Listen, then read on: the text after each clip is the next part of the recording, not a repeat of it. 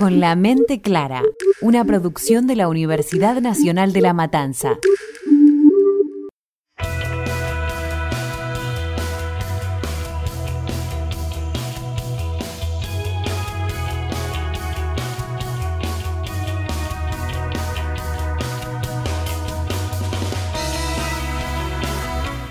Hola amigos y amigas, ¿cómo están? Mi nombre es Leandro Manuel. Yo te voy a estar acompañando y guiando con la mente clara en el camino hacia tu autoliderazgo. Desde la edición me va a estar acompañando Nacho Magnaco. En las próximas semanas vamos a emprender juntos una saga con episodios que te van a ayudar a desarrollar tu máximo potencial y a descubrir tu mejor versión. En este capítulo de bienvenida vamos a estar hablando sobre la rueda de la vida, una estrategia efectiva del coaching ontológico elemental para equilibrar las diferentes áreas de tu vida. Comencemos. Una aclaración importante antes de arrancar. Si vas a estar dispuesto a transitar el camino hacia tu autoliderazgo, tenés que tener en cuenta que va a ser necesario hacer pequeñas cosas, las cuales no requieren un mayor esfuerzo, pero deben ser hechas de manera cotidiana. Recordá que el fin es incorporar nuevos hábitos que potencien tus fortalezas internas. Así que pasemos ya mismo al primer ejercicio. Toma por favor lápiz y papel y dibuja lo siguiente. Si en este momento te encontrás manejando o haciendo otra cosa, recordá escuchar este podcast preparado para anotar. Dibuja en el centro de la hoja un círculo. Divídelo en 8 porciones iguales como si fuera un reloj. Fantástico.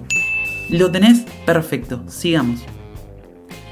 Cada una de las porciones va a ser un área de tu vida. La primera va a ser el área familiar. La segunda, el área recreativa. Tercera, intelectual. Siguiente, profesional, espiritual, financiera, salud y personal. ¿Ok? Genial, continuemos. El objetivo de esta herramienta es realizar un autodiagnóstico de tu vida y que te puedas evaluar con un puntaje de 1 a 10 en cada área. Es muy importante que seas lo más veraz posible, ya que de esta manera vas a poder generar un panorama integral de tu vida. Muy bien, pongámonos en acción. En el área familiar, que en mi opinión es uno de los pilares trascendentales, puntuate según la relación que tenés con tus seres queridos, si te comunicas fluidamente con ellos y los vínculos que cosechaste en tu línea parental. El aspecto recreativo se refiere a si estás teniendo un tiempo programado para el ocio. Jugar al fútbol, tocar la guitarra, la clave es que este espacio sea planificado, no cuentan las distracciones del día a día. Para evaluarte en tu parte intelectual de tu rueda de la vida, puedes tomar como referencia si estás leyendo de manera cotidiana. Si buscas aprender en cada suceso de tu vida, puedes preguntarte también si dedicas tiempo a planificar tus proyectos. Profesional, está ligado a tu trabajo. Si hoy no tenés un empleo, te recomiendo que te hagas la siguiente pregunta. ¿Qué puedo hacer yo para conseguir un trabajo? ¿O qué actividad puedo emprender para generar ingresos? Si tenés una profesión, reflexiona si en ese lugar puedes seguir creciendo. O si sos emprendedor, puedes pensar cómo brindar un mejor servicio.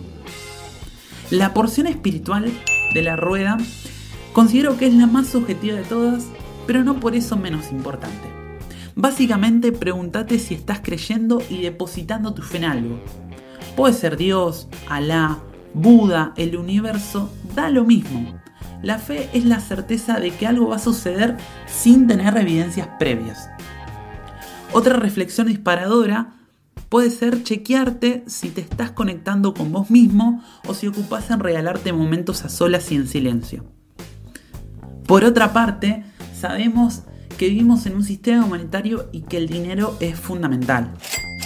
Por eso, en lo financiero, te recomiendo que te evalúes en base a tu administración económica. ¿Llegás cómodo a fin de mes? ¿Tenés capacidad de ahorros? ¿Llevas el control de tus gastos? La salud es la porción de tu rueda que hace hincapié en la disciplina que adoptaste en cuanto a la prevención de la misma. Evalúate en base a si haces actividad física, si ves mucha agua o si cada tanto te haces un chequeo médico. Por último, llegamos al área personal. Su puntaje va a ser el resultado del promedio que obtuviste en el resto de las áreas. Fantástico amigos, ya tenemos una guía de cómo estás en cada aspecto de tu vida y cuáles podés mejorar. Mi recomendación es que hagas este ejercicio de manera mensual, en lo posible los primeros días del mes. Vas a observar mes a mes tu evolución y así te vas a ir acercando a tu mejor versión. Para terminar, te invito a que te establezcas uno o dos objetivos este mes en cada área. Por ejemplo, si te dio suficiente en lo familiar, uno de los objetivos puede ser que llames a tu abuela o que enmiendes un lazo familiar que descuidaste en el pasado. Gracias amigos y amigas, los felicito a todos por quedarse ahí y hacer su rueda de la vida. Nos escuchamos en el próximo episodio para aprender, crecer y cambiar juntos con una mente clara hacia tus sueños. La semana que viene nos vamos a estar dedicando a otra estrategia práctica que va a mejorar tus hábitos y vas a poder reemplazar aquellos que te alejan de tus objetivos. Si te gustó este podcast, no te olvides de darle like y compartirlo con 5 personas de tu entorno que quieras ayudar.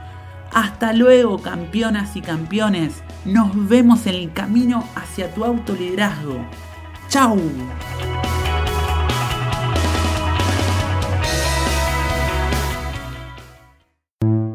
Escuchaste un podcast del Taller de Producción y Administración en Medios de la Universidad Nacional de La Matanza.